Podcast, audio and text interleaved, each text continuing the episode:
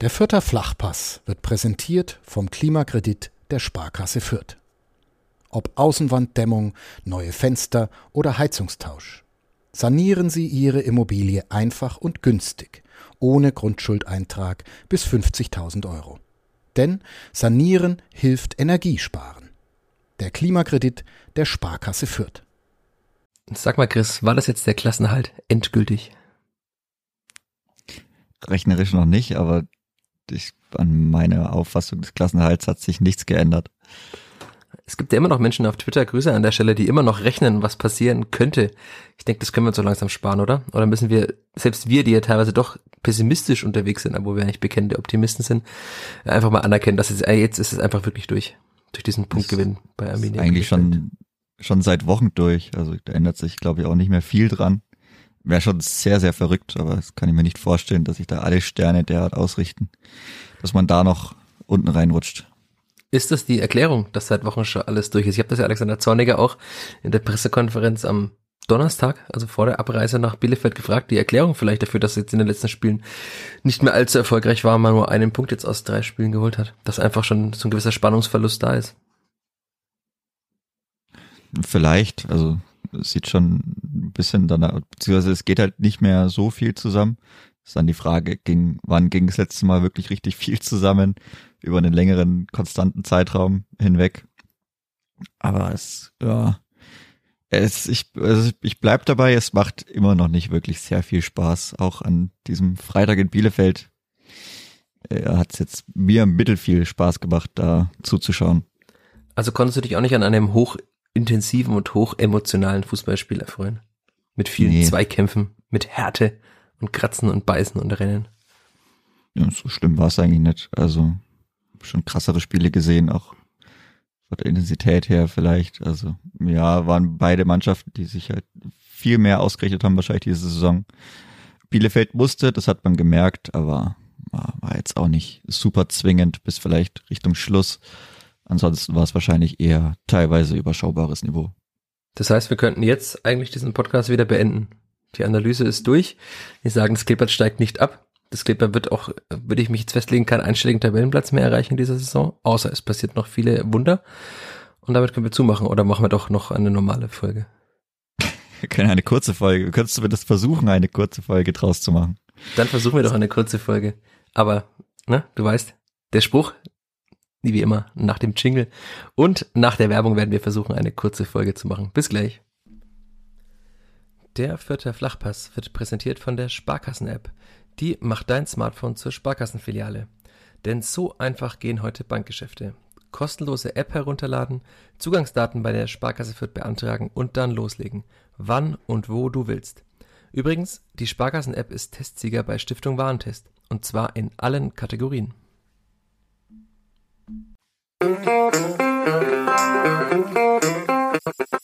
Vierter Flachpass, der Kleeblatt-Podcast von nordbayern.de. Herzlich willkommen zur 135. Folge des Vierter Flachpass, zu einer vielleicht, wir werden sehen, kürzeren Folge dieses wunderbaren Podcasts. Wie immer, wie in jeder Woche, mit mir, Michael Fischer und mit der Stimme von Chris Sehm. Hallo Chris. Servus Michi. Ich würde vorschlagen, ohne große Vorrede, wir haben gerade schon ein bisschen angefangen über dieses Spiel zu sprechen, aber wir können ja auch mal wieder ganz klassisch beginnen. Vielleicht haben wir dann auch mehr Struktur und ziehen diesen Podcast nicht ganz so ausfranzend in die Länge. Fangen wir einfach mit der Aufstellung an. Warst du überrascht, als du gesehen hast, für welche elf Spieler sich Alex Zorniger entschieden hat in diesem Spiel in Bielefeld? Also Lukas Petkov hätte ich jetzt nicht gesehen. War dann vielleicht auch etwas überraschend, dass dann Simon Aster nicht gespielt hat. Weil ja, einen Schlag abbekommen hatte. Ja. Angeschlagen war, also ja. Kann schon sein, dass es daran lag, ist die Frage, wie weit, wie viel hätte er gehen können. Und dann ist immer die Frage, okay, für wie viele Minuten reicht's dann? Und dann schaut man, mit wem man startet. Aber ich glaube, man kann guten Gewissens auch mit Marco Meyerhöfer starten. Da macht man wahrscheinlich in den seltensten Fällen groß was falsch. Aber ja, also vorne hätte man jetzt wahrscheinlich nicht unbedingt ähm, Lukas Petkov erwartet, vor allem ganz vorne nicht. Willst du die Erklärung von Alexander Zorniger hören, warum Lukas Petkov gestartet hat? Gerne sitzend auf dem Podium der äh, Pressekonferenz, also am, am Rande des Podiums, dass ich anfangs in der Hockey mit ihm gesprochen habe. War eine sehr schöne Interviewsituation, sehr schön entspannt. Ähm, er hat gesagt, es gab genau zwei Gründe. Ähm, der eine hat, eine Grund ist Dixon Abiyama und der zweite Grund ist, dass äh, Zitat, äh, wir haben gemerkt und wir wussten, dass sie anfällig sind über den Raum hinter den Außenverteidigern. Und den hat Alexander Zorniger offenbar, also hat Alexander Zorniger offenbar eher Lukas Petkov zugetraut, dort für Probleme zu sorgen und nicht zu so sehr für Dixon Abiyama. Zudem er gesagt hat, dass er auch, dass Dixon Abiyama gezeigt hätte, dass er mehr bringt oder mehr der Mannschaft mehr geben kann, wenn er von der Bank kommt. Und das. Was? Ja, da haben wir auch schon in diesem Podcast irgendwie ein, zwei Mal angesprochen, aber ist ja auch schön, wenn der Trainer das auch so sieht. Da haben wir vielleicht nicht ganz unrecht mit einigen Einschätzungen. Und ich glaube, das ist schon auch Common Sense in Fürth. Und äh, Zitat, äh, wir müssen auch bei Dixon Abiyama noch an der Klarheit im Spiel arbeiten und in welchem Raum er welchen Ball kriegen muss und wo er sich anbieten muss. Also das ist so in Trainerworten zusammengefasst, was wir auch schon mehrmals, glaube ich, in diesem Podcast gesagt haben. Also für mich war es auch nicht überraschend, ähm, dass Dixon Abiyama nicht spielt, aber dass halt Lukas Petkov dann im Sturm spielt, fand ich wiederum schon überraschend. Aber er hat ja dann eigentlich anfangs gut gemacht, diesen Raum hinter den ja. Außenverteidigern, da ist er schön reingetrippelt mehrmals. Ja. Du hast mir auch geschrieben, sieht aus wie ein Bundesligaspieler. Wie ein Spieler vom die FC ersten, Augsburg? Die ersten drei Aktionen auf jeden Fall. Vielleicht nicht mal nur FC Augsburg, also die ersten drei Aktionen waren schon sehr, sehr ordentlich. Da kam dann auch ein bisschen was raus, aber eben nichts 100% Zwingendes. Nee, eigentlich schon, Danach, oder? Also es kam ja dieses eine Dribbling, da hat er, glaube ich, zwei Bielefelder aussteigen lassen, ziemlich früh ja. im Spiel über rechts. Er war irgendwie auch rechts und links überall. Also er hat auf rechts zwei aussteigen lassen, da legt er eigentlich sehr gut auf für Amindo Sieb. Aber Amindo Sieb, äh, ich weiß nicht, was er macht. Er hat ihn irgendwie, glaube ich, gar nicht erwischt. Ich weiß nicht, wie man den so nicht erwischen konnte, aber der ist dann ins Ausgekullert abgefälscht, da gab es eine Ecke danach.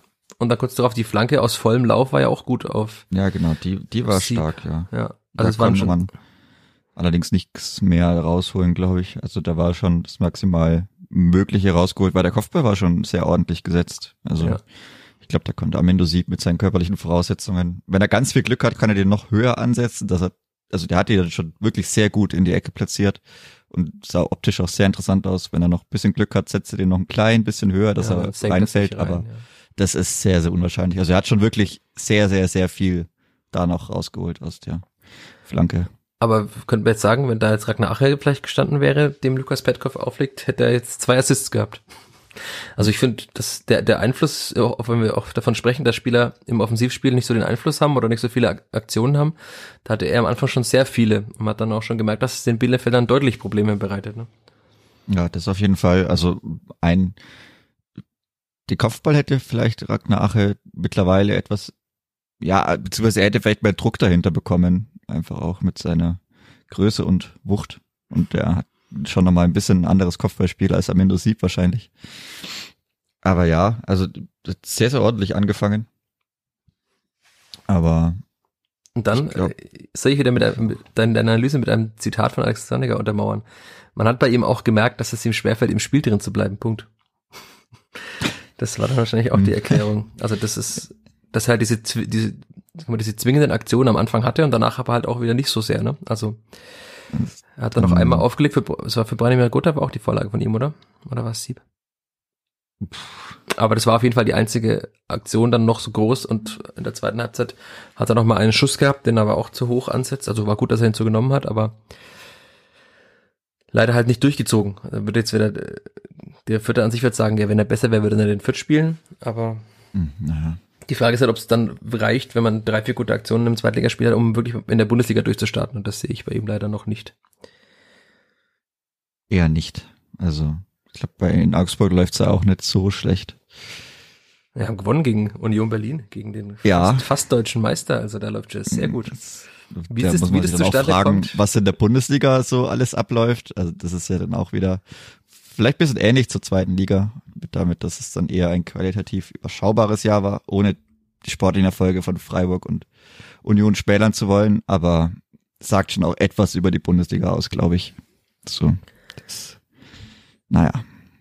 Das heißt, äh, Lukas Petkov sollte äh, nächstes Jahr noch bei der Spielvereinigung spielen? Nochmal ein Jahr? Oder glaubst du, er schafft es in Augsburg sich durchzusetzen? Oder ist das gar nicht zu beurteilen, weil wir ihn gar nicht so oft gesehen haben? Ja, das ist wahrscheinlich, also, ob er nochmal ausgeliehen wird, vielleicht, kann schon sein, aber waren jetzt auch einige Auftritte davor eben die jetzt dann nach gar nichts mehr aussahen. Also die ersten Einwechslungen waren gut, dann war aber auch sehr viel nicht gut.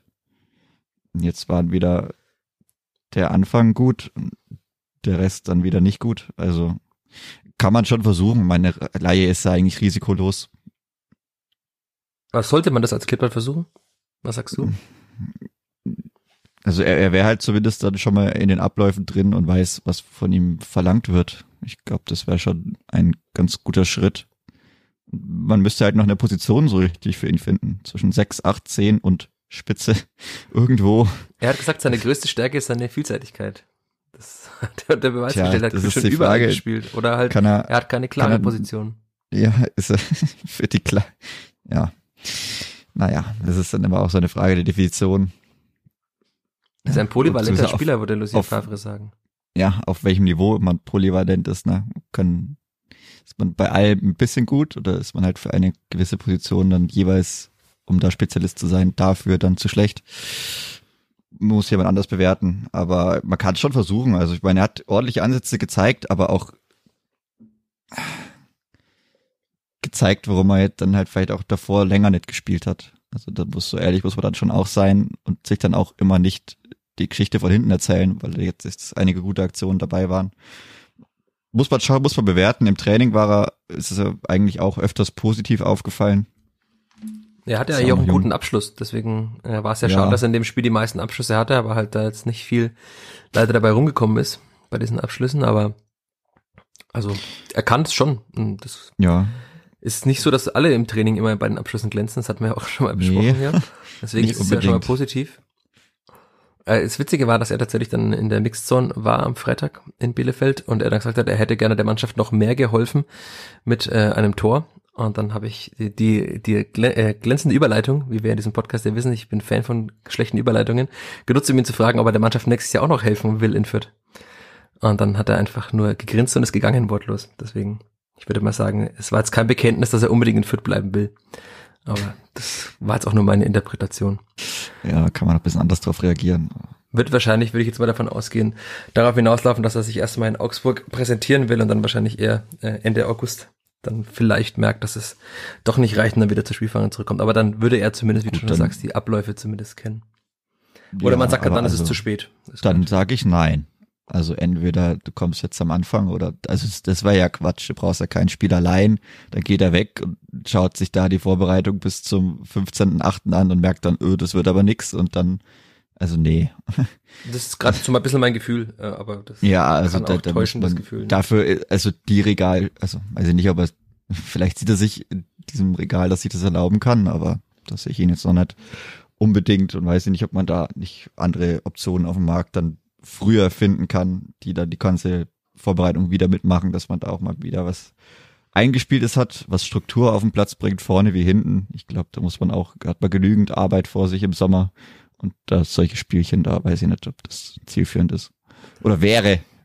Ich habe gerade noch mal, während du gesprochen hast, äh, in meinen Aufzeichnungen geschaut. Ich habe ja, als Lukas Betkov kam, also im Winter, mit ihm gesprochen und da hat er, Zitat, hat er gesagt, ich habe mich nicht, mich nicht verkaufen lassen und bin nicht weg aus Augsburg. Ich versuche das halbe Jahr hier Vollgas zu geben, so viele wie möglich und, und so viele Minuten wie möglich zu bekommen. Alles andere wird sich zeigen. Deswegen, also viele Minuten hat er jetzt noch nicht, dafür, dass er jetzt dann auch ein halbes Jahr da ist. Er saß jetzt auch mehrmals auf der Bank.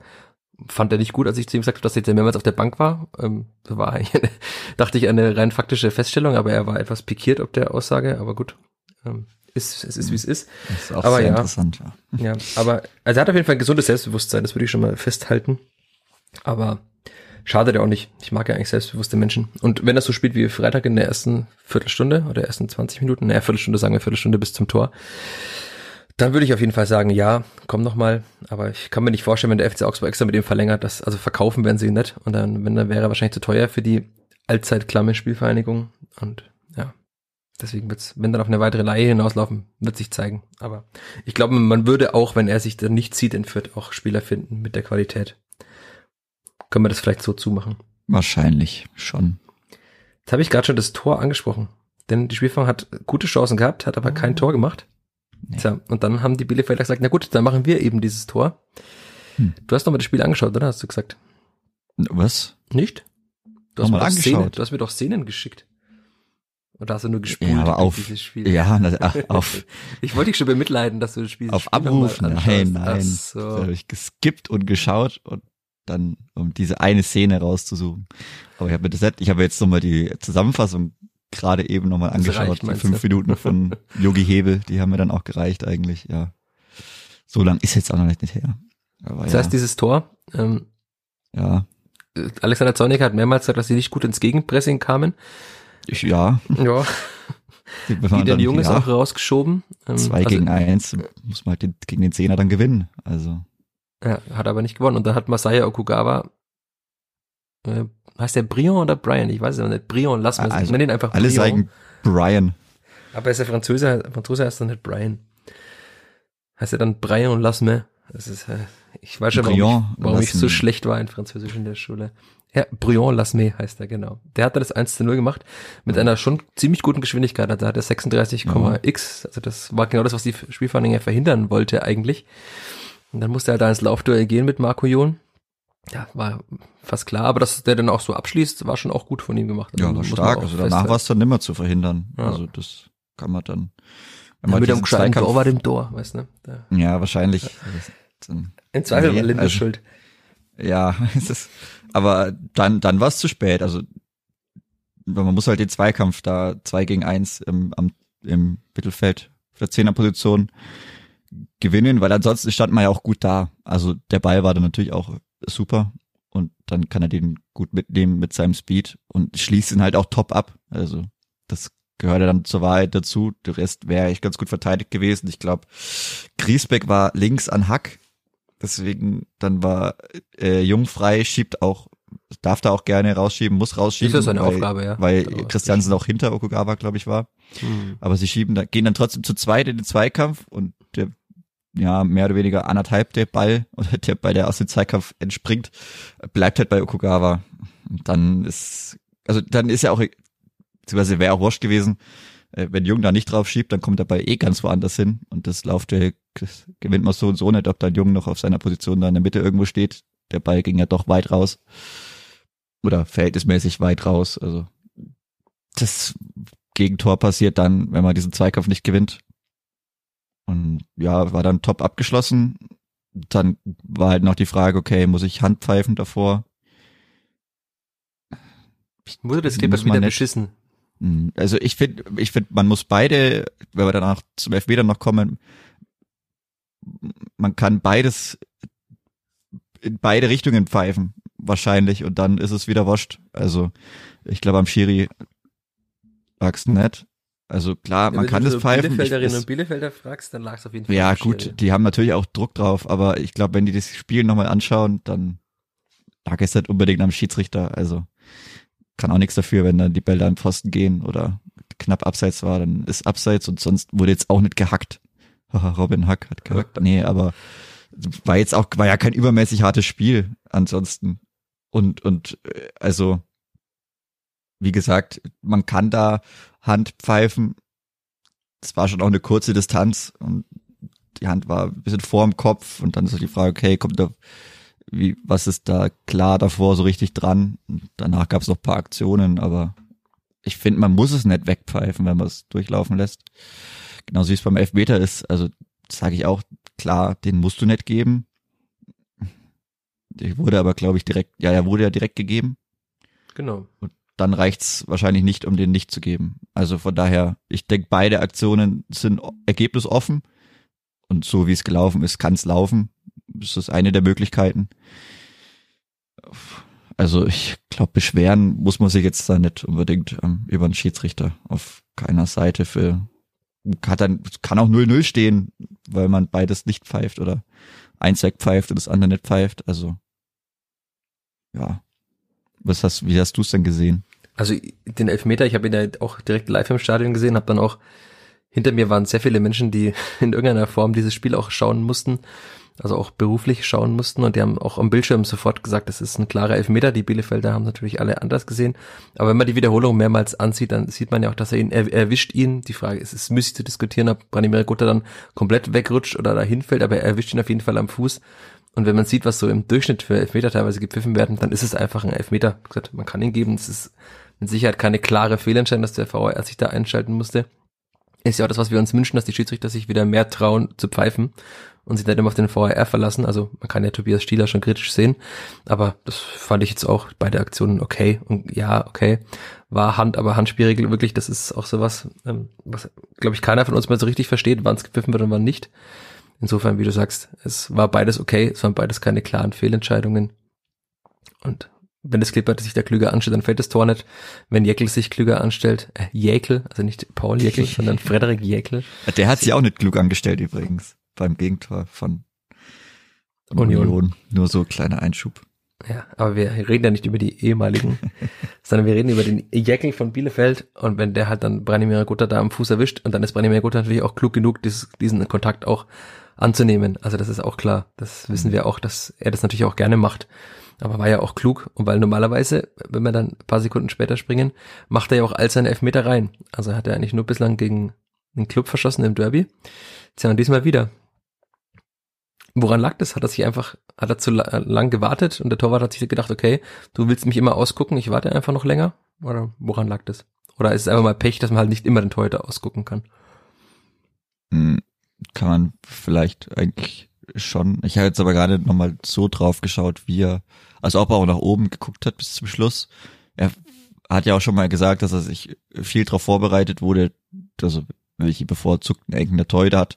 Natürlich beim Torhüter ist es genau andersrum. Die kriegen natürlich auch alle Statistiken hingelegt vor dem Spiel. Wer da wo gerne hinschießt, aber war auch dankbar geschossen. Also wenn man ja. da in die richtige Ecke, Ecke hüpft, dann Aber es ist ja bei Branimir Kutas Elfmetern fast immer so, dass sie, wenn du in die richtige Ecke hüpfst, ja. eigentlich also beim Derby. dankenswert. Ja, genau, da wollte es anders machen. Ein, ein Statement-Elfmeter, den ich auch immer noch richtig finde. Aber kann passieren und so hat er ja dann natürlich Glück gehabt, dass dann Fabian Klos an Ball kommt. Und dann hat er noch eine Chance bekommen. Und dann hat er einfach das gleiche gemacht wie immer und hat nochmal genau, also ich, diese Coolness oder diese Ruhe fand ich schon auch wieder beeindruckend, dass er einfach sagt, okay, ich mache einfach das gleiche nochmal. Und der Torwart denkt sich, nein, nee, der macht nicht mehr das gleiche. Tja. Anscheinend doch. War übrigens Vorlage von Amindo Sieb, nicht von Lukas Betkov. Auf, also dieser kurze mhm. Ball in den Lauf, wo Branimir Gotha dann so seitlich äh, erwischt wird. Aber ja, dann stand es 1-1 und man muss schon sagen, dass das hat auch Uwe Koschiner, der Bielefelder Trainer, ja hinterher gesagt, dass das schon ein Schock war für die Bielefelder, weil sie hatten dann so eine gewisse Euphorie entwickelt, haben auch im Stadion gemerkt, dass die Menschen so, so total positiv waren und sich total, äh, sagen wir mal, gefreut, ja, in Anführungszeichen gefreut haben, dass es jetzt aufwärts geht und dann sechs Minuten später bekommt man halt dann wieder den Ausgleich rein. Vor allem auch wie, also wenn ja. du erst du diese super positive Emotion hast, dass du das Ding hältst und danach noch klärst und dann wird's natürlich voll, also richtig zurückgepfiffen, wiederholt und dann kriegst du das Ding da rein, ist natürlich Nackenschlag. Also in der Situation, wo sie auch wissen, okay, wir müssen das Spiel gewinnen, ist das natürlich sehr, sehr unglücklich. Wobei ich es auch interessant fand, dass die Bielefelder dann immer so angemerkt haben, ja, wir waren ja zu dem Zeitpunkt, wo der Elfmeter dann gegeben wird, einer weniger. Also da war jetzt Fabi Klos vorne weg. Ich glaube, es ist, dass der immer am 16er verteidigt. Nee, man muss ja irgendwie immer dann, auch Gründe suchen für das. Ja, aber das war schon sehr weit hergeholt. Ja, natürlich. Also, Fabi Klos ist jetzt nicht dafür bekannt, dass er permanent am 16er verteidigt, zumindest zu meiner Situation, die jetzt auch, glaube ich, nicht direkt, war nicht nach dem Standard oder so, nee. wo man sagt, okay, da war wirklich ein, der dann fehlt, weil die Auf äh, Feldaufteilung anders ist. Also der steht halt einfach 50 Meter weiter vorne am Spielfeld und guckt halt hinten, was passiert sonst. Und so hat er sich halt eine Sperrztablette geholt. Also Müssen wir darüber reden, dass nicht. Gideon Jung Fabian Klos aus dem Spiel getreten hat, wie man hier Bielefelder findet? War halt unglücklich, also war relativ, er sappten halt auf dem Fuß relativ normal, war jetzt nicht brutal mit dem ganzen Fuß, er, er streift ihn so leicht, aber hat ihn halt genau falsch erwischt, offensichtlich, weil es war jetzt auch kein extremer Stempel, wie man das kennt, dass man da mit dem ganzen Gewicht so sehr lange draufsteht oder so, wo man dann auch denkt, okay, da könnte dann auch mal der Schuh durch sein und man alle Stollenabdrücke so auf dem Fuß sieht. Aber er hat ihn offensichtlich sehr, sehr unglücklich getroffen und ja. Uwe Koschner hat gesagt, er hat ihm den Fuß, äh, den Schuh kaputt getreten.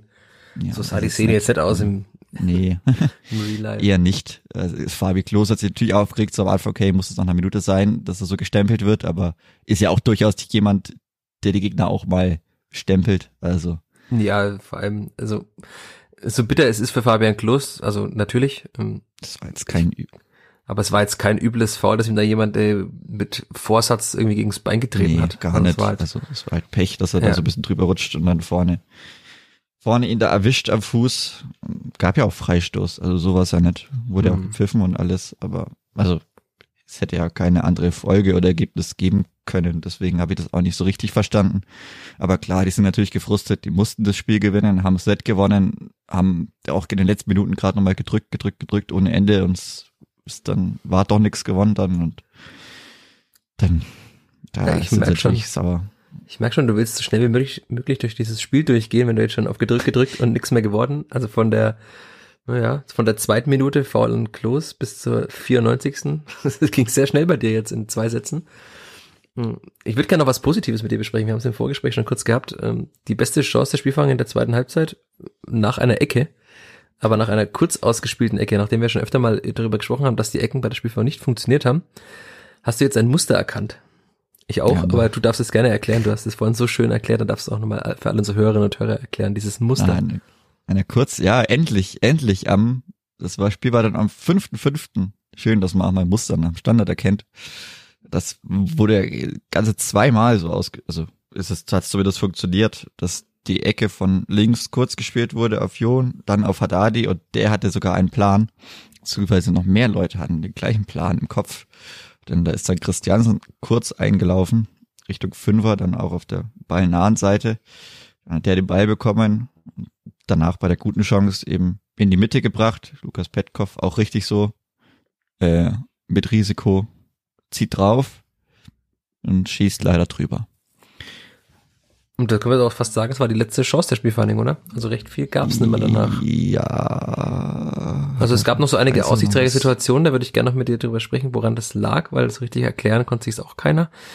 Aber also es war 55. Dann hat Bielefeld eben diesen Dreierwechsel gemacht, mit dem sie ja dann doch alles nochmal versucht haben, weil sie auch wussten und gemerkt haben, dass dieses 1 zu 1 natürlich für sie viel zu wenig ist. Und dann war es ja nicht mehr viel. Dann hat äh, das Clippert noch Dixon Abiyama gebracht, was sich jetzt auch nicht so ausgezahlt hat. Und dann waren sie eigentlich fast nur noch Bielefelder Chancen. Also Hack an dem Pfosten, dann war nochmal ein Schuss ich, von Bello. Schüsse von äh, Bello, Bello, und Konspruch und Ja, also da waren schon einige Schüsse dann dabei. Abseits-Tor. Und, Ja. ja. Und auf der anderen Seite des Feldes irgendwie ging dann immer viel zusammen. Also ich habe auch Lukas Petkoff gefragt, woran dieses, diese fehlende Entlastung lag. Also weil das hat Zorniger ja auch gesagt, dass diese Räume ja doch da waren. Wenn die Bielefelder mussten ja aufrücken, sie mussten nach vorne drücken.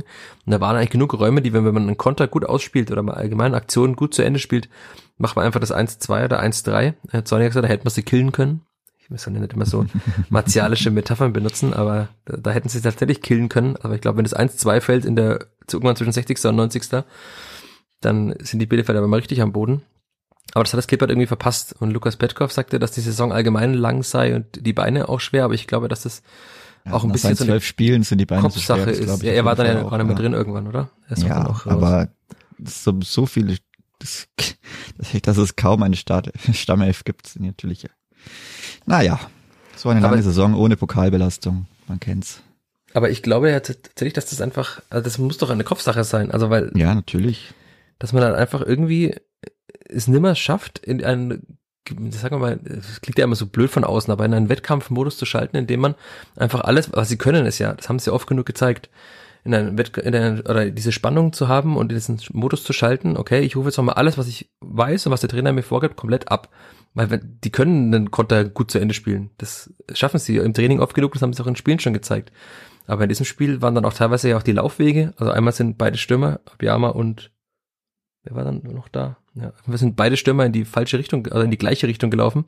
Hätte einer mal kreuzen können, hätte man vielleicht zwei Anspielstationen gehabt und hätte die Kette auseinandergezogen, aber es waren ja so Kleinigkeiten, dass man irgendwie es nie geschafft hat, also aus unterschiedlichsten Gründen Angriffe in irgendeiner Form zu Ende zu spielen. Also es kam da ja auch nichts mehr dabei raus, wirklich. Also keine Abschlüsse. Nee. Und das ist dann schon schade, weil eine Mannschaft, die drückt, die wird ja immer mal wieder ausgekontert, aber irgendwie von der Spielvereinigung nicht wirklich. Und da muss man dann einfach auch über die Offensivqualität sprechen bei der Spielvereinigung, leider. Also ich weiß schon, dass ich nach diesem Podcast wieder geschimpft werde von vielen Menschen, dass ich zu kritisch bin. Aber das ist dann schon, also andere Vereine der Liga und wahrscheinlich nicht wenige nutzen das auch aus. Also wenn man sieht, wie andere Mannschaften auch in dieser Liga, die jetzt auch nicht die Aufstiegskandidaten sind, teilweise Konter ausspielen oder mal Angriffe ausspielen, da gibt's ja auch wiederkehrende Muster und das sollte es beim Clipper eigentlich auch geben, aber irgendwie, ich weiß nicht. Muss man die einfach sieht man allgemein recht wenig, finde ich, diese wiederkehrenden Muster mittlerweile in der offensiven Spielanlage. Also bin da noch bisschen auf der Suche. Viele lange Bälle und dann irgendwie auf den zweiten Ball gehen und dann hoffen, dass der vorne dann passt. Aber ansonsten wird oft der Ball zu dann gehalten, technische Unsauberkeiten, Passqualität manchmal gut, manchmal nicht so gut. Aber diese, diese Zielstrebigkeit, die, die fehlt halt irgendwie. Also das ist, halt, das ist dann ja auch sowas, wie spiele ich den Konter aus? Das hat ja sehr viel mit, also direktes Spiel, Zielstrebigkeit zu tun.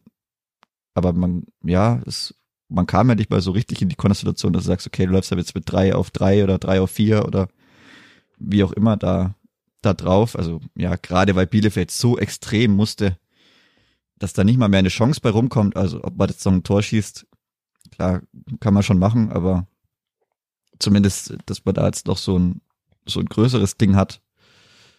Weil für Entlastung, also es war ja wirklich so, man ist dann schon am Ende geschwommen. Also ich glaube, ja, das total. kann man auch so, so klar benennen, weil das sah auch am Fernsehen dann nimmer so gut aus. Also da kam Bielefeld Welle für Welle und dann klar der Pfostenschuss und dann noch das Absetztor und ganz am Ende noch dieser, was gleich Kopfball oder, oder Abschluss aus kürzester Nähe, den Linde ganz zum Schluss nochmal mit der rechten Hand so äh, pariert.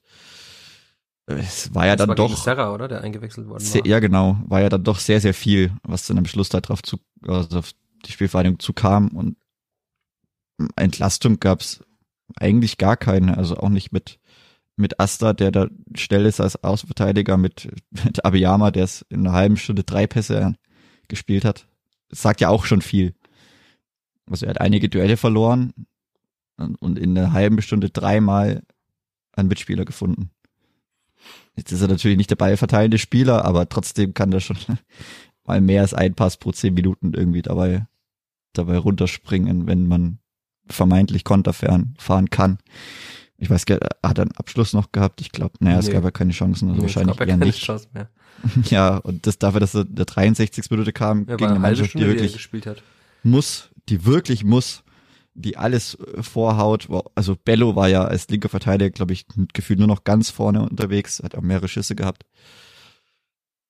Das ist schon sehr wenig. Also, wie gesagt, ich, ich sehe auch sonst die Muster immer mehr oder immer weniger.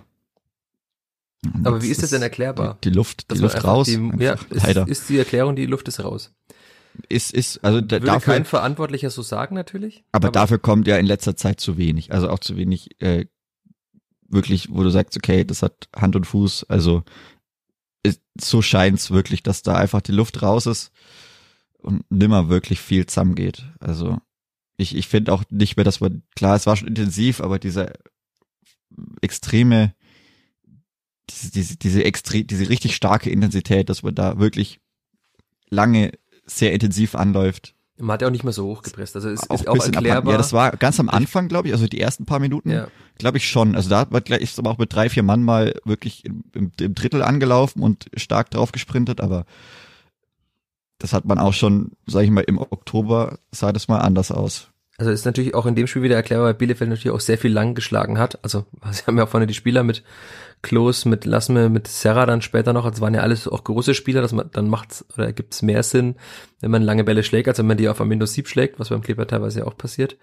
Ja, aber also aber trotzdem, also irgendwie das ist auch, also klar kann man jetzt dann wahrscheinlich die Kilometerzahlen aufrechnen und sagen, ja, wahrscheinlich laufen nicht allzu viele Mannschaften zu viel und sprinten so viel. Ist natürlich auch eine intensive, fordernde Spielweise und vielleicht muss Alexander Zorniger nochmal diese so alte Maggardläufe machen, dass man halt nochmal noch ein Stückchen fitter ist, um das durchziehen zu können, weil irgendwie den, den wirkt es auch so. Ja. Also. ja, da ist doch eine Zisterne angeblich drunter auf dem Sprinthügel.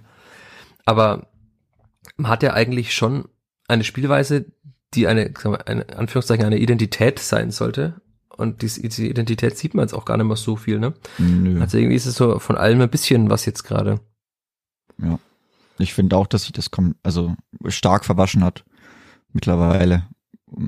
Vorne wie hinten, auch vorne auch die, diese, die Zielstrebigkeit. Weil das ist ja eigentlich auch Alexander Zornigers Fußball, ne? Hat er ja auch schon. Ja, also gesagt. eigentlich we wenig Kontakte, viel vertikal, viel direkt, ein, zwei Kontakte und dann schnell zum Abschluss kommen viele Aktionen, hohe Frequenz. Ich, die sehe ich jetzt nicht unbedingt. Also muss man sich schon immer überlegen, okay, wann war da mal ein, ein Abschluss. Also nicht, dass man da jedes Spiel acht Tore schießt, aber es könnte schon wieder ein bisschen mehr werden von allem, auch hinten so von der öfters. Also es war schon teilweise ganz gut, aber wieder mehr rausverteidigen, was der Kieler Jung gerne mal macht, aber auch ja da proaktiver zu werden, diese diese diese dieses diese Balljagd, da immer so drauf zu hetzen mit zwei, drei Mann aggressiv. Vor allem, man hat ja auch immer so. gemerkt, wenn die das gemacht haben, vor allem mit diesen oft zitierten vier Spielen vor der Winterpause, dass es ja auch jedem Gegner Probleme bereitet. Also der HSV ist ja, klar haben sie danach gesagt, es war ein schlechtes Spiel vom HSV, vielleicht auch erklärbar durch einen Gegner, der ihn einfach permanent gestresst hat. Und wenn man auch sieht, wie viele Zweitligisten Fußball spielen, ist natürlich so ein permanentes Stressen immer in einem sogenannten Fehlerspiel immer ein gutes Mittel. Und dass der Spielfahrer noch, noch dazu eigentlich auch guten Fußball spielen kann, haben wir auch schon gesehen in der Saison. Und das gepaart, wenn man das beides gepaart hinkriegt, dann muss man zu einer der besten Mannschaften der Liga gehören. War man ja auch von der Winterpause, wenn man eben dreimal gewinnt und einmal unentschieden spielt und dann gegen Top 1 und 2 der Liga. Aber irgendwie, ja, ich weiß nicht, ob es sich verwaschen hat, ob es einfach die, wie gesagt, die Luft raus ist, ob irgendwann auch der Körper nicht mehr mitmacht, weil man halt einfach jedes Spiel dann doch zwischen 115 und 120 Kilometer läuft als Mannschaft, weil Spieler, manche halt einfach wirklich jedes Spiel 12 Kilometer laufen. Ob es das irgendwann ist, ob tatsächlich einfach insofern man sich sagt, ja, es läuft schon noch. Also das ist ja eine, eine weitere Erklärung für Luft ist raus, es wird schon werden. Man hat eben diese wichtigen Punkte ja geholt gegen Magdeburg, Sandhausen, äh, Regensburg und ich fühle mich so ein bisschen auch bestätigt. Ich habe ja nach dem äh, Regensburg-Spiel geschrieben, das war so gefühlt, war das auch vom, vom Jubel danach und vom Zustandekommen des Sieges sowas wie das Nicht-Abstiegsspiel. Und klar war das noch nicht der Nicht-Abstieg, aber man hat ja dann schon in Rostock gemerkt und auch in den letzten Spielen dann, dass es anscheinend, dass das für viele Spieler anscheinend schon so, das war der Punkt, an dem man erreicht hat und das kann man der Mannschaft auch zugutehalten, dass sie diese wichtigen Spiele gewonnen hat. Denn wenn sie die nicht gewonnen hätte, wird es noch viel düsterer aussehen unten im Tabellenkeller. Aber ja, so richtig Du merkst, also selbst die Spieler haben keine Erklärung, der Trainer hat ja auch keine rechte Erklärung. Er schiebt jetzt, äh, oder er nennt jetzt immer diese Gesamtanalyse, die er vornehmen will. Da wäre ich gern dabei bei dieser Gesamtanalyse. Also würde ich gern mal so bei jedem Gespräch, das er führt, so fünf Minuten dabei sein. Oder so eine Wanze und einen Tisch kleben vorher im Büro. Wie diese Analyse ausfällt. Also man merkt bei Alexander Zorniger ja schon, er hat ja auch in der letzten PK dann auch gesagt, dass man schon immer, also das Schöne ist ja, dass er das auch zugibt, dass man ja mehrmals die Möglichkeit hatte, in der Tabelle irgendwie nach oben zu kommen. Da gab es ja viele Momente in dieser Saison, in der Rückrunde oder auch zu Beginn der Rückrunde, plus dann im weiteren Verlauf der Rückrunde, wo man das hätte schaffen können. Und man hat es einfach nie geschafft, sich von unten wegzuarbeiten, äh, wegzuspielen. Und jetzt ist immer noch so, jetzt ist drei Spieltage vor Saisonende. Und es gibt immer noch Menschen, die halt panisch den Kicker-Tabellenrechner anwerfen, was noch passieren könnte. Das sollte eigentlich nicht sein, ne? wenn man diese Hinrunde gesehen hat, diese vier Spiele und ja, ähm, da werden jetzt auch wieder manche Menschen sagen, man muss sehen, wo die Spielverhandlung herkommt. Vom Tabellenplatz 18. Ja, das war Oder aus der Bundesliga. Ja, genau. Oder wenn man den Blick weiterkommt, sehen wir aus der Bundesliga. Und ja, Arminia Bielefeld ist noch ein bisschen schlechter dran, aber das sollte jetzt auch nicht der Maßstab sein, weil wenn man diese zweite Liga, was wir auch oft genug besprochen haben, sieht, wie so die durchschnittliche Qualität ist, dann dürfte die Spielverhandlung eigentlich nicht noch im Abstiegskampf sein, sieht man. Sie ist es jetzt auch einfach nur noch theoretisch, ja, aber eigentlich darf sie da unten nicht stehen. Und ja, es ist, ich fühle mich immer noch bestätigt von unserem Podcast-Titel von letzter Woche, Sehnsucht nach Sommerpause. Also weil das, ja, es sind noch mal zwei Heimspiele jetzt und ein Außerspiel im HSV, wo man vielleicht noch eine Aufgabe hat, die halt eher mit, mhm. an, weil eher mit Anti zu tun hat als mit Pro, also dann mit dem HSV was zu versauen, als selbst noch so viel schaffen zu können, aber pff, also die Vorfreude, das merke ich auch, wenn man mit vielen verschiedenen Menschen spricht, die Vorfreude jetzt in den Rundhof zu gehen, ist jetzt nicht mehr allzu groß in der Saison. Ne? Also da gibt es wenige Menschen, die sagen, wow geil, ich freue mich schon Samstag jetzt wieder in den Rundhof zu gehen. Ja, die, die, dieser, also es ist ja nicht kein Verlust der Identität, aber dieses, dieses graduelle, dieses, dieses, dieser Abbau von den, von der Art und Weise, wie man die vielleicht drei von vier Spielen da vor der Winterpause bestritten hat, weil ja, Braunschweig hatten wir ja da auch mal ein bisschen ausgeklammert gehabt. Das war zwar ein 1 War die erste Halbzeit halt gut, ne? Die zweite war ja, auch nicht mehr so ja, gut. Ja, genau, danach war es auch nicht mehr so gut, aber das fing ja, fängt eigentlich mit der zweiten Halbzeit in Kiel an. Ja, also wir hatten wenn ich mich jetzt so dran erinnere, eigentlich und dann aber im, ja, genau. im, im Pflichtspielbetrieb in Kiel, ja. Und wenn ich mich dann dran erinnere, so oft dieses wirklich, dieses was dann so richtig mitreißt, euphorisiert, begeistert ist ja dann, wenn es dann so wirklich dieses hochintensive, tue ich mich schwer, mich da richtig dran zu erinnern. Also, dass man das wirklich über längere Zeit gesehen hat oder mal über drei, vier Spiele hinweg. Ja, war es ja einfach, ne? das zeigen ja auch die Ergebnisse, dass man es nicht über Ja. mehrere Spiele hinweg geschafft hat, weil man ja Also, immer, das ist ja schon ein Prozess, der da sich jetzt auch zieht und jetzt sind wir im Mai mittlerweile, wie gesagt. Also, deswegen, das ist so, glaube ich, auch ein bisschen was, was dann irgendwie die Stimmung da schon drückt, weil es, ja, wie gesagt, sonst würde man ja auch nicht immer noch so ein bisschen da unten rumgeistern mit diesen ganzen anderen Gespenstern, die eigentlich so schlecht sind, dass das schon sehr verwunderlich ist, aber das ist ja wirklich was, das zieht sich jetzt schon länger und das kriegt man nicht weg und das ist ja auch nicht besser geworden. Also die beste Halbzeit war dann okay, gut gegen Magdeburg die zweite Halbzeit. Aber die erste Halbzeit gegen Kiel, die war ja brutal. Und danach gab's offensichtlich diesen, diesen Bonk, vor dem man sich nicht mehr wirklich erholt hat. Also das Derby war dann auch gut, aber das muss man ja auch wieder ein bisschen so ausklammern. Also wenn man da jetzt nochmal versagt hätte, dann hätte man, glaube ich, alles zusperren können, weil dann wäre es auch mit der Stimmung, glaube ich, vorbei gewesen. Aber puh, also so richtig muss man dann auch schauen. Also ich glaube, da ist schon einiges an Arbeit auch, die da vorm Trainerteam liegt, die sich dann anschließen wird an die Sommerpause. Muss man mal schauen, wie lange die dauert oder wie kurz sie ist oder ob man wieder die längste Vorbereitung, Sommervorbereitung spielt. Naja, aber auf jeden Fall bin ich da gespannt, was sich da tut und klar, es wird ewig dauern, bis man sieht, wie es danach ausschaut. Aber ja, wie gesagt, ich glaube, es tut allen gut, wenn es dann mal vorbei ist. Und ich könnte mir auch vorstellen, eben, weil wir jetzt schon ein Jahr, anderthalb, zwei Jahre dann immer auch mit dieser psychischen Belastung, was heißt psychische Belastung, aber mit diesem, dass so irgendwas immer noch rumschwelt. Deswegen glaube ich auch, dass es ein paar Veränderungen geben wird im Kader, die dann vielleicht auch dann noch, noch gut, gut täten. ja, das können wir dann vielleicht nochmal in einer Gesamtanalyse, wie sie Alexander Zorniger Ja. nach der Saison auch in einem Die Podcast kommt noch. Gesamtanalyse machen. Aber wenn ich jetzt nicht so blöd gewesen wäre, hätte dir vor Aufnahme dieses Podcasts einen Screenshot geschickt, hätte ich jetzt eine Fragerunde mit dir machen können.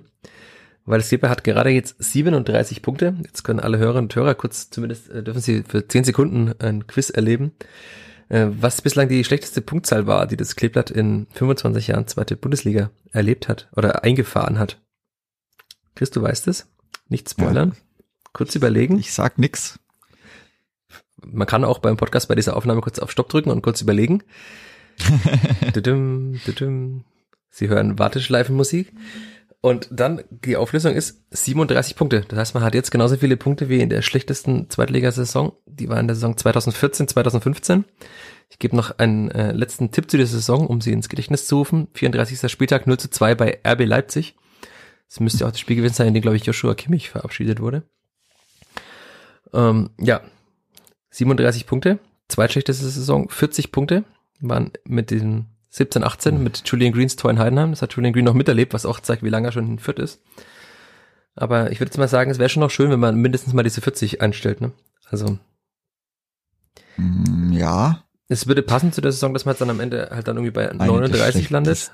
Aber das zeigt Ja, schon auch, aber- also dass vielleicht, klar, mir ist immer bewusst, dass Menschen, die im Verein arbeiten, ja, ja. eine andere Sichtweise vielleicht haben und deswegen Dinge positiver sehen oder sehen müssen oder halt auch äh, sagen, sie haben mehr Einblicke und sehen dadurch die Probleme oder die Notwendigkeiten an einem Standort wie Fürth. Aber dass man halt in 25 Jahren zweite Liga jetzt derzeit auf dem Weg ist, eine der schlechtesten Songs in all diesen Jahren zu spielen, ist jetzt auch, spricht jetzt nicht gerade für die Saison, ne? Ja, und auch jetzt nicht in so einem Prozess, wie wenn man jetzt vielleicht sagt, okay, das geht jetzt über vier Jahre irgendwie schleichend dahin, dass wir immer weiter abstürzt. Oder wenn man sagt, okay, dann bedingt das eine das andere irgendwie so ein bisschen und dann immer weniger Geld zur Verfügung. Ja, klar. Immer weniger Geld kann man jetzt halt sagen, ne? nach dem Bundesliga-Abstieg. Nee, also Daran ja, aber wenn man jetzt sagt, okay, ich habe jetzt, ich bin jetzt Neunter und nächstes Jahr Elfter, Zwölfter, Vierzehnter und dass man dann irgendwann merkt, okay, jetzt haben wir halt nimmer die Spieler und können die nimmer locken und jetzt ist auch das, davor sah es immer mau aus, wenn man dann so dann so eine Saison spielt, aber das, die Saison ist einfach, ich glaube, die wird halt nimmer gut. aber also man ist jetzt auch dann schon wieder bisschen weg, wobei man immer noch gar nicht so weit weg ist. Das Torverhältnis ist immer noch relativ gut mit diesem Ja, man verliert ja nie Platz hoch. Ne? 10. Ja, man verliert Ja, nie hoch. man verliert nie hoch. Nee, das stimmt. Dadurch, dass man auch zu Hause fast immer gewonnen hat. Wenn man jetzt nicht auswärts immer verlieren würde, beziehungsweise das ist jetzt erst der vierte Punkt, der vierte Punkt, ja. ja, das vierte Unentschieden, nicht der vierte Punkt, oder? Ja, aber ich meine der Rückrunde, also ich hätte es Rückrunde gemeint. Deswegen Ja, genau, der vierte raus. Auswärtspunkt in der Rückrunde, ja. Ja, da genau. Aber ja, der das zehnte. Auswärtspunkt insgesamt. Ja, insgesamt, ja, yay. ist. Aber der vierte Punkt, Auswärtspunkt in der Rückrunde am 5. Mai. Hm, Bei dieser zweiten Liga Doppel, hm, also Es geht bei das jetzt 16. in der Auswärtstabelle. Der Club ist dahinter. Schau. stark. Es gibt noch Ja, positive Dinge. die- aber die, die, das ist ja nochmal ein ganz eigenes Trauerspiel. Also, was da passiert. Naja. Aber das, das will ich mich aber auch nicht, ich will mir ja nicht mit denen vergleichen. Das, da hat mir immer schon gesagt, na die, was die wieder für Krampfsam spielen oder da gucken die wieder unten rum und alles. Also, nee. Das ist schon gut, wenn man da nicht immer das Gleiche macht. Aber ja, diese Saison auch mit diesem letzten Spiel in Leipzig war ja auch, naja, sehr mies. Gerade mit dem Spiel auch. Also es hat ja wirklich da, da noch dazu gepasst. Da wurde man ja schon mies hergespielt eigentlich. War, glaube ich, war nur 0 zu 2, 0 2. Aber- ja. maximal chancenlos, soweit ich mich da noch erinnern kann. Ich glaube, da ging auch gar nichts dann. Da war man auch froh, dass dann die anderen nichts mehr. Genau, man ist ja haben. nicht abgestiegen, weil die anderen eben verloren haben. Ne? Ja, ja. Also, das würde jetzt nimmer passieren. Wie gesagt, dafür ist man, das, nee, also das sehe ich jetzt nicht. Aber, ja, was müssen wir überlegen. Also, wie gesagt, ich, Braunschweig ist jetzt auch nicht, aus, weiß nicht, auswärts. Und das war in Paderborn 5-1 verloren. Jetzt 2-1 auch auf Biegen und Brechen dagegen. Sandhausen jetzt noch gewonnen zu Hause, aber also die kann man schon Aber eine von zwei Mannschaften, glaube ich, die den FC St. Pauli geschlagen haben in der Rückrunde. Ja, aber Das die, passt dann die auch wieder zur zweiten einem, glaube ich, fußballerisch dann. Also ich glaube schon, dass man da, das sollte wenig anbrennen. Da gehe ich schon wieder sehr positiv ins Heimspiel eigentlich rein. Also das sollte schon nochmal ein kleines, äh, ein persönlicher Abschluss dann werden. Ist ja noch kein Abschluss, Also, gibt ja noch ein, ein letztes ja. Heimspiel. Äh, Ein Austrudel. die Einleitung des versöhnlichen Abschlusses. Also das sollte, sollte sich schon ausgehen. Würde ich mal stark annehmen, ob jetzt dann Sidney Rebiger spielt. Da wird man davor vielleicht das noch ein bisschen besser lösen sollen. Alles. Das heißt, der spielt das gegen Darmstadt. mh, Ja, wie, die, von der Spielanlage, also von den Gegenspielern her, ich, ja, es hätte sich so angeboten, aber wenn man halt dann Rostock verliert, da verliert, da jetzt nur einen Punkt holt, ist wegen wegen, aber mal schauen, vielleicht kriegt er ein paar Minuten.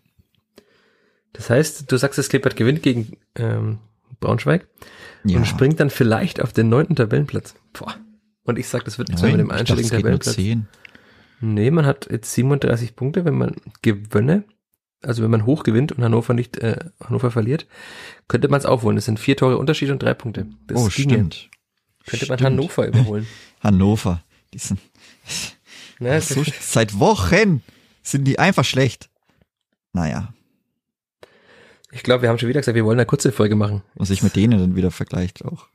Die haben ja auch verloren. Ja, Wir wollen doch eine kurze Folge machen, Chris. ja reicht. Ich dachte, du hast so viel aufgeschrieben. Ich habe ja, ich habe ja schon noch einige Sachen, wir haben ja schon auch einiges besprochen, also hallo. Also ich mich Ja. gut vorbereitet hätte auf diesen Podcast. Wie immer.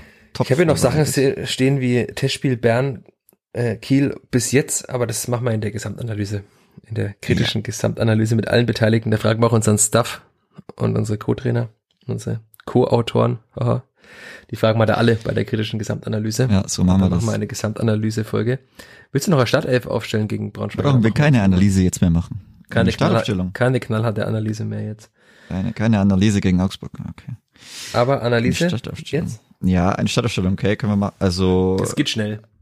das geht, ja, puh, Gott, ist wieder der verletzt, der verletzt. Na, Da geht's nicht. keine Schläge abbekommen, keine Infekte. Keine Schläge abbekommen. Und Wie keine geht's Infekte. Simon Astas. Was war das? Steiß? Nee, ich weiß nicht. Steißbein war es davor, ja. Doch. Aber jetzt war- war es ja wieder ein anderer Schlag anscheinend. Ah, so viele. Was machen die denn? Man könnte denken, dass Simon Asta nicht von allen gemo gemocht wird. ja. okay, also hinten drin. Hinten drin. Keine Veränderung. keine Feier, also auf Bei keine den ersten vier. Eins Itter krank. Was passiert mit Itter? Aber die Ja, haben Haddadi nach diesem Spiel würde ich jetzt sagen, wenn er Ja. so spielt, dann darf er auch spielen. Dann Christiansen ist gesetzt. Raschel ist irgendwie gar nicht mal gesetzt. Da wird dann Julian Green wahrscheinlich drin bleiben. Und dann vorne, Ja, aber die Außenposition lässt er auch gleich. Jon und Mayhöfer. ja, Geben wir Marco Mayhöfer jetzt einfach die Spieler noch, die er braucht, um wieder zur alten Form zu finden. Vor allem in ja, dem Wissen, dass man dann womöglich auch unters dieses Messer Spiel, legt und dann wieder von Null anfangen muss. Ja, aber, da, Ja. aber dass man ihm zumindest auch dieses, vielleicht liegt es der Spielfang sogar mehr, wenn sie dieses Spiel machen muss, dass man mit ihm halt dann auch wieder einen spielstärkeren Außenverteidiger hat. Ja, einer, der sich oben dann im Dreieck spielt, durchkombiniert. Er hat- und er stand in ja auch Grundlinie geht ja. und dann zurück chippt. Teilweise auch äh, wieder sehr zentral. Also das war jetzt kein wiederkehrendes Muster wie in, äh, auf St. Pauli, dass da jetzt immer wieder Leute von außen wie Marco Jo nach innen gezogen sind ins Zentrum, um das Zentrum zu überladen, aber auch Marco Mayhofer, der macht das ja schon instinktiv, hat er unter Stefan Leitl auch schon gemacht. Dass er dann teilweise auch die Wege da in die Mitte, oder dass er mit dem Ball am Fuß auch in die Mitte zieht und dann halt hinterlaufen werden kann. Also ich kann mir das gut vorstellen mit ihm, deswegen würde ich ihn da auch spielen lassen und Marco Mayhofer oder Simon Aster, da kann Schwürfle, ne? Wie Sowieso. Alexander Zorniger sagt. Links Marco Sowieso. Jon bleibt auch. Ja. Der Und darf dann? auch gern mal wieder einen Scorer beitragen. Der könnte mal wieder Ecke schießen Scorer, vielleicht. Einen Scorer beitragen. Das, ja, dann aus Mangel an Alternativen können die sich aufteilen, wie sie wollen, wahrscheinlich. Aber wir gehen jetzt davon aus, dass Ragnar Ache noch nicht von Anfang an spielt. Also vielleicht ist er ja im Ja. Kader, aber Ja, würde ich mal tippen, nach Verletzung wird er nicht direkt wieder starten. Eher nicht. Das wir spielen Herr Gotha, Sieb, Petkov nochmal. Wahrscheinlich. Weil, wer sonst? Ricky Bornschein. Der Nee. darf nicht, der hat nicht wieder verschossen in der U23. Uh. Ja, vor allem soll der erstmal von der Bank kommen. Das wäre auch sowas, wenn man jetzt durch wäre, da nochmal gegen Braunschweig mal sieben Minuten am Ende mal reinhauen, kann einmal noch einen Kopf hinhalten, vielleicht nochmal. Glaubst du, dass überhaupt die anderen elf Spieler oder die anderen zehn, die dann da da sind, überhaupt Ricky Bornstein kennen? Ich wäre mir nicht so sicher. so. Das sollte erstmal Naja, oben vielleicht manche-. Manche, ja, das stimmt. Das, der kommt dann. Das, ja, die werden ihn dann im Sommer wahrscheinlich kennenlernen. Aber das stimmt. Ja, manche Besuch, wobei ich habe es jetzt auch länger nicht mehr gesehen bei den U23-Spielen. Nächsten Sonntag gegen Würzburg im Rundhof. Im Rundhof, ja. Da Das kannst du dann letzte, die, für den Flachpass aufleben lassen. ja, Ja, hoffentlich auf das letzte Rasen, Spiel. das wird man sehen. Hoffentlich das letzte Ja, Spiel, weil sonst die bestimmt. Relegation ist ja noch drin für die U23. Weil man nicht gewonnen hat beim TSV Hauptstadt, für alle, die diesen Podcast hören, um die U23-Infos zu bekommen. Ich habe nur das Ergebnis gesehen und gelesen, dass Ricky Bornstein verschossen hat. Aber Lucien Detbarski wurde eingewechselt in der 73. Minute, glaube ich. Also äh, Durchbruch, wie wir hier prophezeit haben, eher noch nicht. Also Ja, Durchbruch dauert noch. ja, es war noch ein wenig dicker, aber kann schon noch kommen. Ist ja auch noch jung. Ja, ja, also als, pff, als Mangel an Alternativen, da ich jetzt auch nicht Afimiko Pululu in der Stadtaufstellung sehe, auch ein, wer hätte das gedacht, äh, ist, ja, wird so kommen wahrscheinlich. Also alles gleich. Never change a drawing team, sagt man, ne? Never change a drawing team. Das Kleber wird genau so spielen. Und wahrscheinlich wird Alexander Zorniger uns alle überraschen und einfach dreimal wechseln. Mit Damian Michalski, der auflegt für Amindo Sieb zum Fallrückzieher. Naja, das waren noch Zeiten. Naja, ich würde sagen, wir haben schon wieder das deutlich zu überzogen mit diesem Ausfranzen. Wir machen einfach Schluss. Auch in dieser Woche. Pfeifen ab. Schlusspfiff. Keine Nachspielzeit, Reicht. kein Gegentor Nee, in der Nachspielzeit nein. mehr. Keine, keine WM-Nachspielzeit, gar nichts. Nee. Wir machen das ganz klassisch. Pfeifen ab. Naja, die erste Schluss, Halbzeit aus. haben wir schon an der Dauer auf jeden Fall überzogen, aber wir müssen nicht noch zehn Minuten oder zwölf Minuten nachspielen wie in, auf, in Mainz am Freitag gegen Mhm. Schalke. In diesem Sinne, danke Chris Ich danke auch. und danke all euch da draußen fürs Zuhören, fürs Kommentieren, fürs persönliche Nachrichtenschreiben, für Feedback. Wir haben das ja so oft früher mal angesprochen, mittlerweile kommt das wie automatisch, dieses Feedback. Und dann sehen wir uns vielleicht am Wochenende bei der U19, bei der U23 im Rohnhof oder wir hören uns in der Woche darauf wieder an dieser Stelle, wollte ich schon sagen, in diesem Podcast. Und ja, ich merke schon, Gleiche wir, wir sollten aufhören. Wir sollten aufhören. Ja, macht's gut. Bis bald. Ade. Ciao, ciao. Mehr bei uns im Netz auf nordbayern.de.